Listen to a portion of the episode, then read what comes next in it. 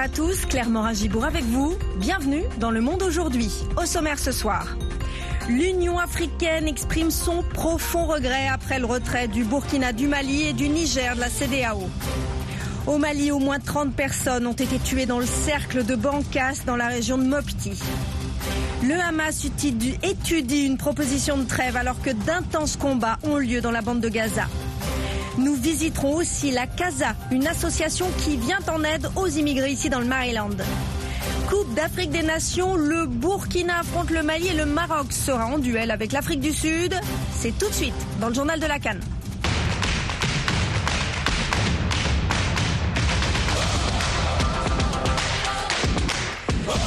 Cette édition du Monde aujourd'hui par le journal de la Cannes. Les dernières oppositions des huitièmes de finale se jouent ce soir. Deux matchs au programme. Le Mali fait présentement face au Burkina Faso au stade Amadougon Koulibaly de Korobo dans le nord de la Côte d'Ivoire.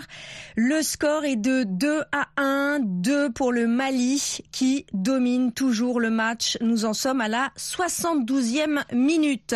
Nous retrouvons en nos envoyés spéciaux Bagassi Koura et Yakuba Ouedraogo en Côte d'Ivoire. Bonsoir à tous. Cette rencontre Mali-Burkina Faso est suivie de près par la Côte d'Ivoire, car le vainqueur est le prochain adversaire du pays hôte en quart de finale. Après Mali-Burkina Faso, le Maroc et l'Afrique du Sud vont boucler ces rencontres des huitièmes de finale. Coup d'envoi 20h temps universel au stade Laurent Pocou de San Pedro. On a récupéré pendant 5 jours pour être euh, au meilleur de notre forme, mais on est sur tous les scénarios. je reviens sur l'humilité, sur le respect d'équipe adverse et surtout sur le format de la compétition on voit qu'il y a beaucoup d'équipes euh, qui étaient ou à deux doigts d'aller en prolongation ou qui ont été en prolongation. Walid Regragui, sélectionneur du Maroc, au micro d'Amin Birouk, notre envoyé spécial à San Pedro.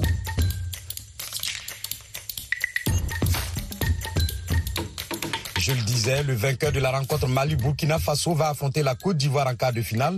En effet, ressuscités, les éléphants sont venus à bout du Sénégal au tir au but au stade Charles Bani de Yamoussoukro. Hier, au bout d'un match épique, le compte rendu de la rencontre avec Bagassi Koura. Toute la Côte d'Ivoire n'a pas dormi la nuit dernière. Les éléphants ont redonné de la joie à leurs millions de fans. Nous sommes quittés à Abidjan pour venir des éléphants. Ils nous ont fait honneur. Félicitations aux éléphants. Euh, ce que nous avons aimé, c'est la combativité de nos éléphants. Ils sont battus du début jusqu'à la fin et cela a payé et nous sommes qualifiés pour les quarts de finale. Tout avait pourtant mal commencé pour la Côte d'Ivoire qui a subi d'entrée la vista de l'équipe sénégalaise sur une accélération éclair. Les Lions de la Teranga ouvrent le score par l'entremise d'Abib Diallo servi par Sadio Mané à la quatrième minute. Jean-Michel Seri, homme du match. On n'a pas bien débuté euh, les dix premières minutes du match, mais euh, après le but, nous avons su réagir. On a dominé de bout en bout.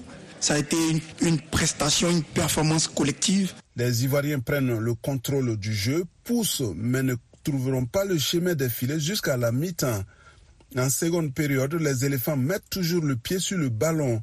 Ils multiplient les tentatives, mais attendront les entrées en jeu décisives de Sébastien Haller et Nicolas Pepe pour enfin provoquer un penalty transformé par Franck Kessier, lui aussi entré en cours de jeu. À un but partout, le score restera inchangé jusqu'à la fin du temps réglementaire et des prolongations. Place est faite au tir au but remporté par la Côte d'Ivoire avec 5 tirs réussis contre 4. De là où on vient, j'avais peur d'encaisser un but rapidement, c'est ce qui s'est passé. Là où il faut féliciter les joueurs, c'est qu'ils ont une, euh, une réaction, une réaction d'homme. J'avais demandé avant le match que de, de, retrouver mes éléphants, de retrouver des hommes, de retrouver des guerriers. Et sur ce match, sur cette qualification, ils m'ont montré que c'était des guerriers. Emers Faye, sélectionneur de la Côte d'Ivoire, son homologue sénégalais Aliou Cissé reconnaît que ces poulets n'ont pas été à la hauteur. Quand on gagne, bah, on est heureux. Quand on perd, il faut, il faut garder sa dignité. Donc euh, dans la défaite, nous garderons notre dignité. Mais c'est un match un peu, un peu bizarre, avec beaucoup de faits de jeu. Cette victoire ivoirienne a été célébrée dans les rues de Yamoussoukro. Désormais, l'amour renaît entre les éléphants et leurs supporters. Voilà, aujourd'hui, l'éléphant de Côte d'Ivoire nous a montré le vrai jeu. Nous avons battu le champion d'Afrique. Vraiment, nous sommes félicitations à nos enfants, nos partis Ils ont mouillé le maillot. Ils ont gagné pratiquement tous les duels.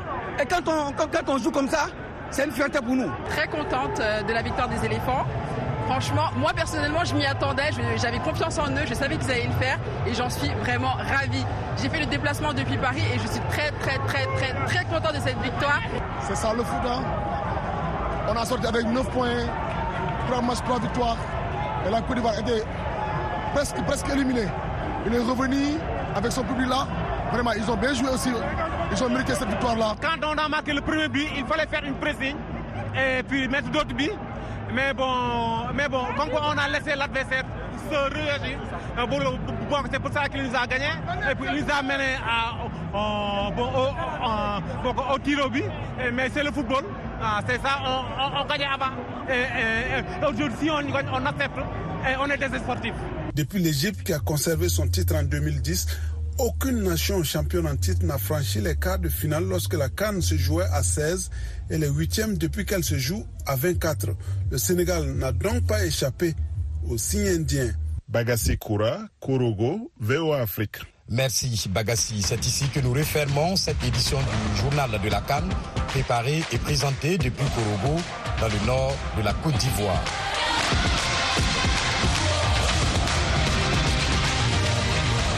Bonsoir à tous, Claire Morin-Gibourg, toujours en direct de Washington pour vous présenter le reste de l'actualité dans le monde.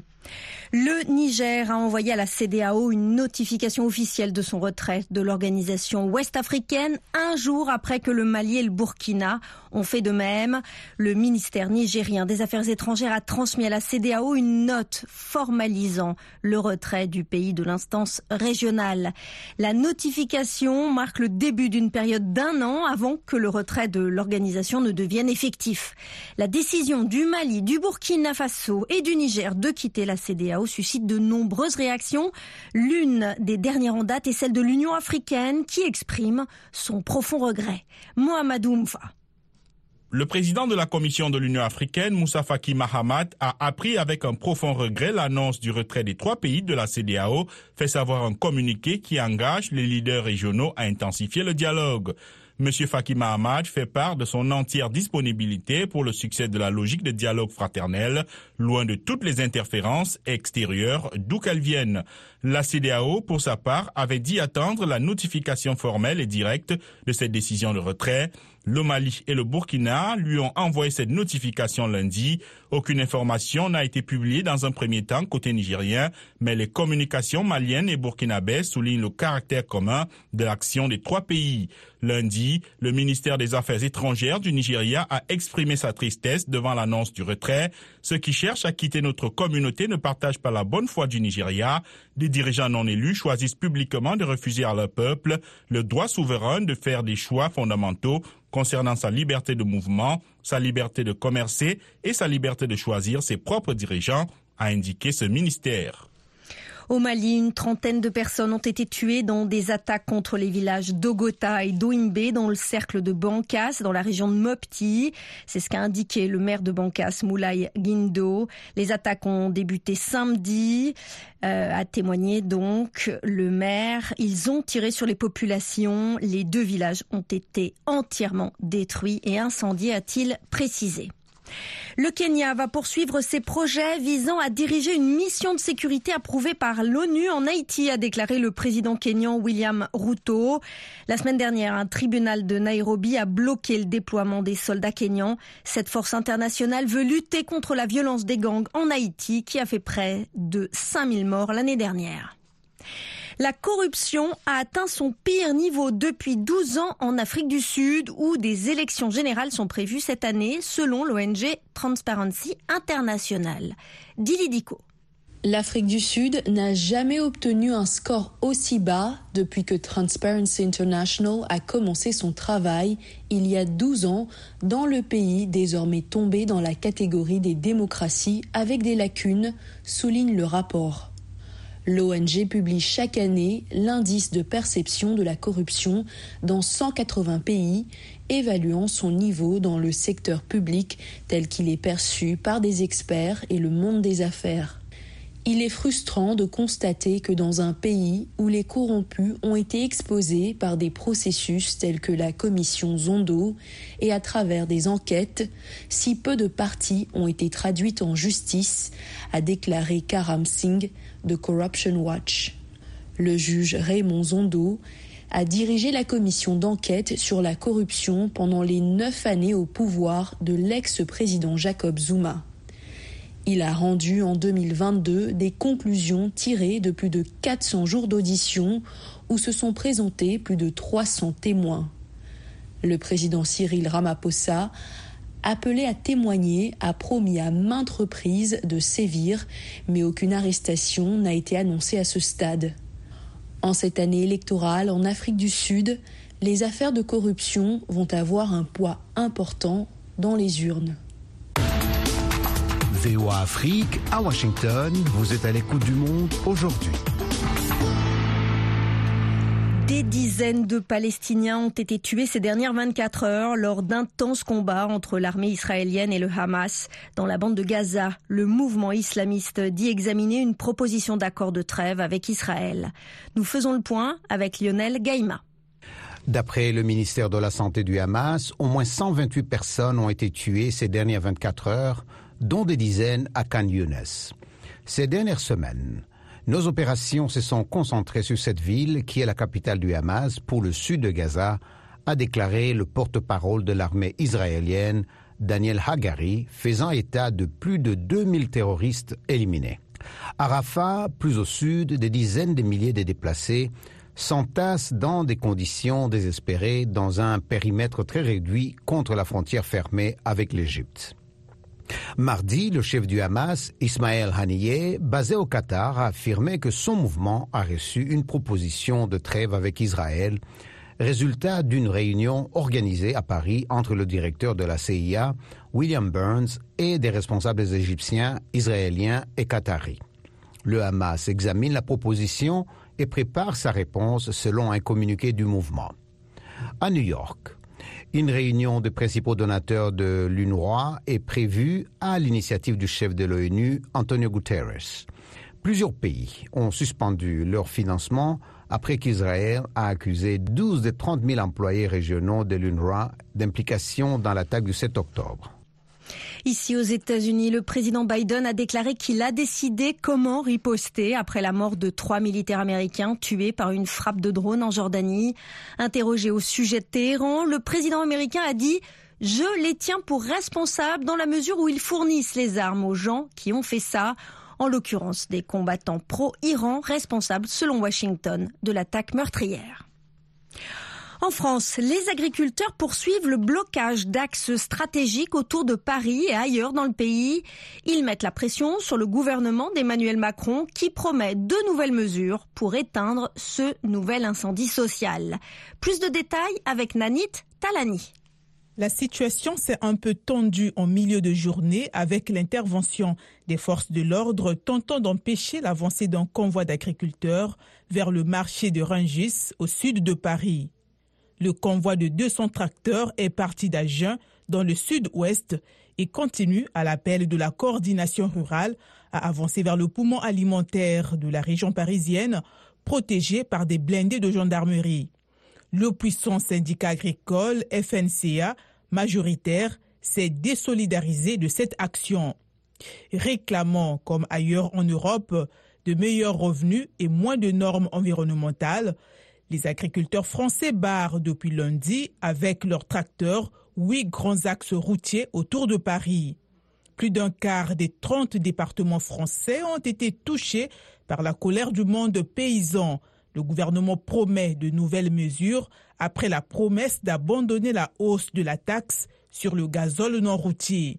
La grogne des agriculteurs a déjà gagné l'Allemagne, la Belgique, l'Italie, la Pologne et la Roumanie. D'autre part, le président Emmanuel Macron appelle l'Europe à des décisions courageuses pour accélérer son aide à l'Ukraine.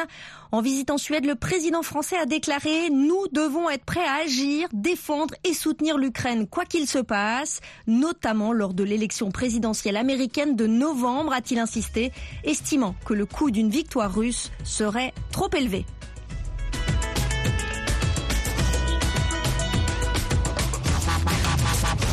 Le Monde aujourd'hui, VOA Afrique.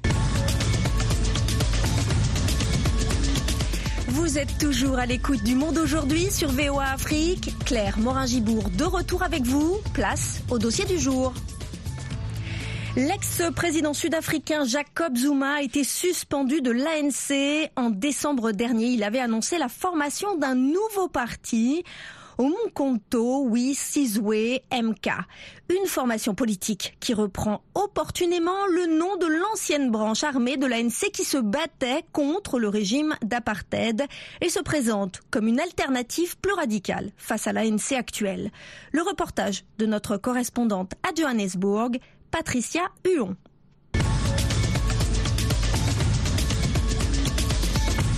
Face à tant d'insubordination, l'ANC n'avait plus vraiment le choix.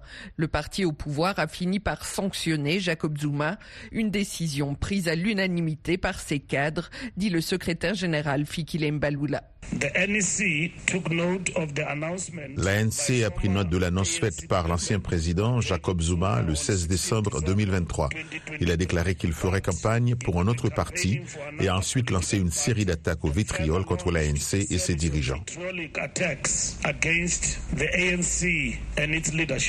L'influence politique de Jacob Zuma a affaibli depuis qu'il a été forcé à la démission par son propre parti en 2018 suite à des soupçons de corruption généralisée. Mais l'ancien chef de l'État reste populaire parmi une frange de la population, particulièrement dans sa province du KwaZulu-Natal, qui vote massivement pour l'ANC. S'attaquer à lui, c'est donc risquer de perdre des électeurs pour le parti au pouvoir déjà mal en point, dit l'analyste politique Ibrahim Harvey. L'ANC se trouve entre le marteau et l'enclume quand il s'agit de Zuma, parce qu'il ne dit pas seulement qu'il ne votera pas pour l'ANC, mais il appelle les électeurs à ne pas voter pour l'ANC.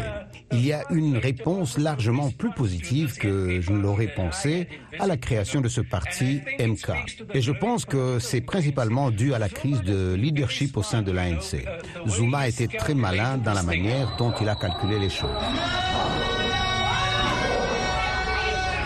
Avec ce nouveau parti, Umkhonto Sizwe, Jacob Zuma joue sur la détresse économique et sur la nostalgie d'une radicalité perdue au sein de l'ancien mouvement de lutte contre l'apartheid. À 81 ans, Jacob Zuma reste une épine dans le pied de l'actuel président sud-africain Cyril Ramaphosa et de l'ANC, estime Suzanne Boyson, professeure de sciences politiques à l'université de Wits à Johannesburg. Des questions vont être posées, car après tout, c'est l'ANC qui a fait de Zuma ce qu'il est. C'est l'ANC qui l'a protégé pendant toutes ces années. Jacob Zuma est désormais suspendu de l'ANC qui n'a cependant pas voulu prendre le risque de l'exclure. En juillet 2021, après son incarcération pour outrage à la justice, des manifestations de soutien à Jacob Zuma ont été suivies d'une semaine d'émeutes et de pillages. À Johannesburg, Patricia Huon pour VOA Afrique. VOA Afrique en direct de Washington. Le dicton Les murs ont des oreilles prend vie au Burkina Faso à travers Graf Saa, le seul festival de graffiti du pays. Les artistes graffeurs cherchent à promouvoir cet art peu familier tout en véhiculant des messages de paix et de tolérance en résonance avec la situation sécuritaire complexe du Burkina.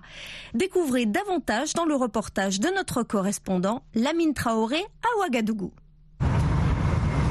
sur une des principales artères de la capitale burkinabé, des fresques murales. Des graffeurs sont à la tâche.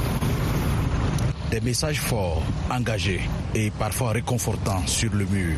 Nous sommes à l'unique festival de graffiti du pays. Cet art, encore méconnu, est une passion. Christian Maker Bayala, un graffeur malien prenant part à ce festival. Quand je m'exprime sur ces murs, c'est une façon de, de m'évader, de m'éloigner voilà, de, de karma planer. Voilà, je me sens vraiment dans ma peau d'artiste quand je, je graffe, quand je suis sur un mur en train de, voilà, de m'exprimer. L'état du graffiti là-bas, en tout cas, c'est pas trop connu. Voilà, c'est pas trop connu. Voilà pourquoi moi-même j'ai validé l'invitation pour venir vraiment m'exprimer avec mes frères graffeurs d'ici. Clairement, le graffiti permet de s'exprimer. Même les fake news, la désinformation ne sont pas épargnés ici. Comme nous le dit l'artiste graffeur Abdoulaye Teli. C'est une manière de dire il faut toujours analyser les mots avant d'y croire. Donc fake news, des fausses nouvelles, bon, il faut toujours analyser les propos avant d'y croire. Quoi. Pour moi, le graffiti, c'est une autre manière d'exprimer, en fait. Pour, on, passe le message à travers ça, comme la musique aussi. C'est une manière d'exprimer, quoi, de s'exprimer au plus. Cette jeune dame, Marietou Sawadogo, bien qu'exerçant déjà les arts plastiques, est venue s'imprégner de quelques notions du graffiti. Je suis artiste, mais il faut dire c'est surtout la curiosité qui m'a emmené vraiment à venir découvrir. Pour moi, être artiste, c'est ça. Il hein. ne faudrait pas rester seulement dans son milieu. Il faut chercher aussi à voir. Parce que tout ça aussi, c'est de l'art. Donc, je suis venue là juste euh, pour comprendre, pour mieux et voir euh, si je peux aussi, pourquoi pas, essayer d'améliorer aussi mon style en tant qu'artiste à partir, bien sûr, du graphisme, graffiti, tout ça. Pendant que le pays traverse une crise sécuritaire, ces graffeurs, à l'image d'Ousmane Gigma, qui ne demandent qu'à être accompagnés, ont décidé de passer des messages de tolérance et d'union. Nous essayons surtout hein, des messages de résilience, des messages euh, pour galvaniser en fait euh, nos FDS et nos, et nos VDP qui sont au front. Voilà, donc c'est un peu ça. Nous avons mis, l'accent en tout cas sur cela et surtout sur l'union, parce qu'actuellement nous, en avons besoin. Le graffiti est très peu connu, est méconnu au Burkina ici. D'ailleurs, c'est le seul festival de graffiti, en tout cas qui mérite soutien. Nous avons juste besoin de murs, euh, voilà, et euh, la matière première, en tout cas, pour nous exprimer. Plus d'une vingtaine de graffeurs ont participé à cette édition du festival. Ils sont venus du Mali, du Niger, du Bénin et naturellement du Burkina Faso. Le festival se penche sur euh, la prochaine édition en 2025. Objectif, vulgariser le graffiti euh, tout en passant des messages de paix et d'union. Lamine Traoré pour VOA Afrique, Ouagadougou. Vous êtes bien sur VOA Afrique, 24 heures sur 24 au Burkina Faso, à Ouagadougou sur le 102.4 FM. La Maison Blanche affirme qu'elle ne cherche pas la guerre avec l'Iran alors que le président Joe Biden s'est engagé à répondre à une attaque de drone qui a tué trois militaires américains en Jordanie. Washington attribue l'attaque à des milices soutenues par l'Iran. Le Congrès fait pression sur la Maison Blanche pour qu'elle riposte au risque d'étendre le conflit entre Israël et le Hamas. Reportage d'Anita Powell de la VOA depuis Washington, récit Nanit Talani. La Maison Blanche est sous pression pour réagir contre une attaque de drone qui a tué dimanche trois soldats américains en Jordanie. Washington l'attribue à des milices soutenues par l'Iran qui opèrent en Syrie et en Irak. Des responsables de l'administration Biden se disent convaincus que l'Iran est à l'origine de l'attaque, sans donner de détails ni préciser ce qu'ils vont faire. John Kirby est directeur des communications stratégiques du Conseil de sécurité nationale. Je ne vais pas télégraphier des coups de poing depuis le podium. Je ne vais pas non plus me mettre devant le président ou ses décisions. Comme il a dit hier, nous répondrons. Nous le ferons selon notre calendrier et notre temps et nous le ferons de la manière choisie par le président en tant que commandant en chef et nous le ferons en étant conscients du fait que ces groupes soutenus par Téhéran viennent doter la vie à des soldats américains. Mais selon M. Kirby, une chose est claire. Nous ne cherchons pas la guerre avec l'Iran, nous ne cherchons pas à entrer en conflit avec le régime sur le plan militaire. Le chef de l'OTAN, Jens Stoltenberg, a exprimé lundi à Washington ses inquiétudes et pointé du doigt l'Iran. Nous voyons l'Iran continuer à déstabiliser la région. L'Iran est aussi responsable du soutien apporté aux terroristes qui attaquent les navires en mer Rouge. Le comportement de Téhéran nous rappelle à quoi ressemble le monde sans règles, imprévisible et dangereux, un monde où notre sécurité devient plus coûteuse. Bernard Hudson est un ancien chef de la lutte contre le terrorisme à la CIA et s'est entretenu avec le service perse de la VOA via Zoom. Il est clair que la stratégie américaine, si elle consistait depuis trois mois à ne pas laisser les tensions régionales s'aggraver, a échoué. Depuis la capitale jordanienne, Amer Sabaïlé, analyste politique. Cette attaque représente une nouvelle dimension du conflit. Le fait de viser les troupes américaines à l'intérieur de la Jordanie ou à la frontière jordanienne montre que la cible s'étend de la Syrie à l'Irak et maintenant à la Jordanie. Et quelle va être la réponse américaine? Tout repose sur les épaules du président Biden.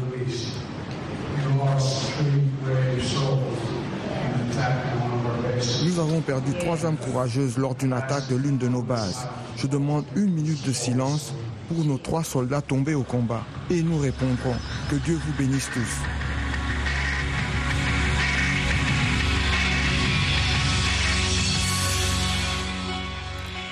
Ici aux États-Unis, la CASA, qui veut dire maison en espagnol, est une organisation à but non lucratif qui aide à améliorer la qualité de vie des immigrés à faible revenu en leur apportant une assistance juridique dans des domaines comme le logement, la formation professionnelle, l'emploi et l'immigration. Thierry Kaoré a visité le centre d'accueil de la Casa Silver Spring dans l'état du Maryland. Voici son reportage. Le centre d'accueil de Wheaton, non loin de Washington, est l'un des sites de la Casa qui accueille les immigrés et leur offre différents services. Gilles Moncam est le responsable du programme de développement économique du centre nous aidons les nouveaux venus, bien les gens de la communauté à s'intégrer. Il y a les Africains, il y a les, Latinos, il y a, il y a, tout le monde. La plupart des immigrés qui arrivent dans ce centre sont à la recherche d'emploi ou de formation professionnelle. Chigonzi Emmanuel Emedo est originaire du Nigeria. J'aimerais suivre une formation pour pouvoir trouver un emploi. Une formation spécialisée qui m'aiderait à trouver un emploi. J'aime l'électricité, la peinture, la tapisserie, la plomberie. Dans un autre centre, toujours à Silver Spring, une assistance gratuite est offerte aux immigrés afin qu'ils puissent avoir accès aux services sociaux de base. Louison Django Ndozo est agent de liaison communautaire de l'organisation CASA. Nous avons le service, les services légaux dans le cadre de l'immigration, cadre de logement, cadre de l'emploi. Nous avons des formations professionnelles en électricité, en construction, en plomberie, en peinture et plein d'autres. Nous offrons des cours d'anglais. Par moment, euh, nous les ravitaillons en nourriture. Wendy Castillo Pérez est une immigrée venue du Salvador il y a 11 ans. Mes amis m'ont conseillé de venir demander de l'aide ici à la Casa de Maryland. Je suis donc venue pour faire une demande d'assurance maladie pour mon fils. La Casa offre aussi des opportunités d'emploi aux immigrés. Frédéric Ngongang responsable du tout premier centre de la Casa, créé en 2003, se souvient encore des difficultés que les immigrés rencontrent.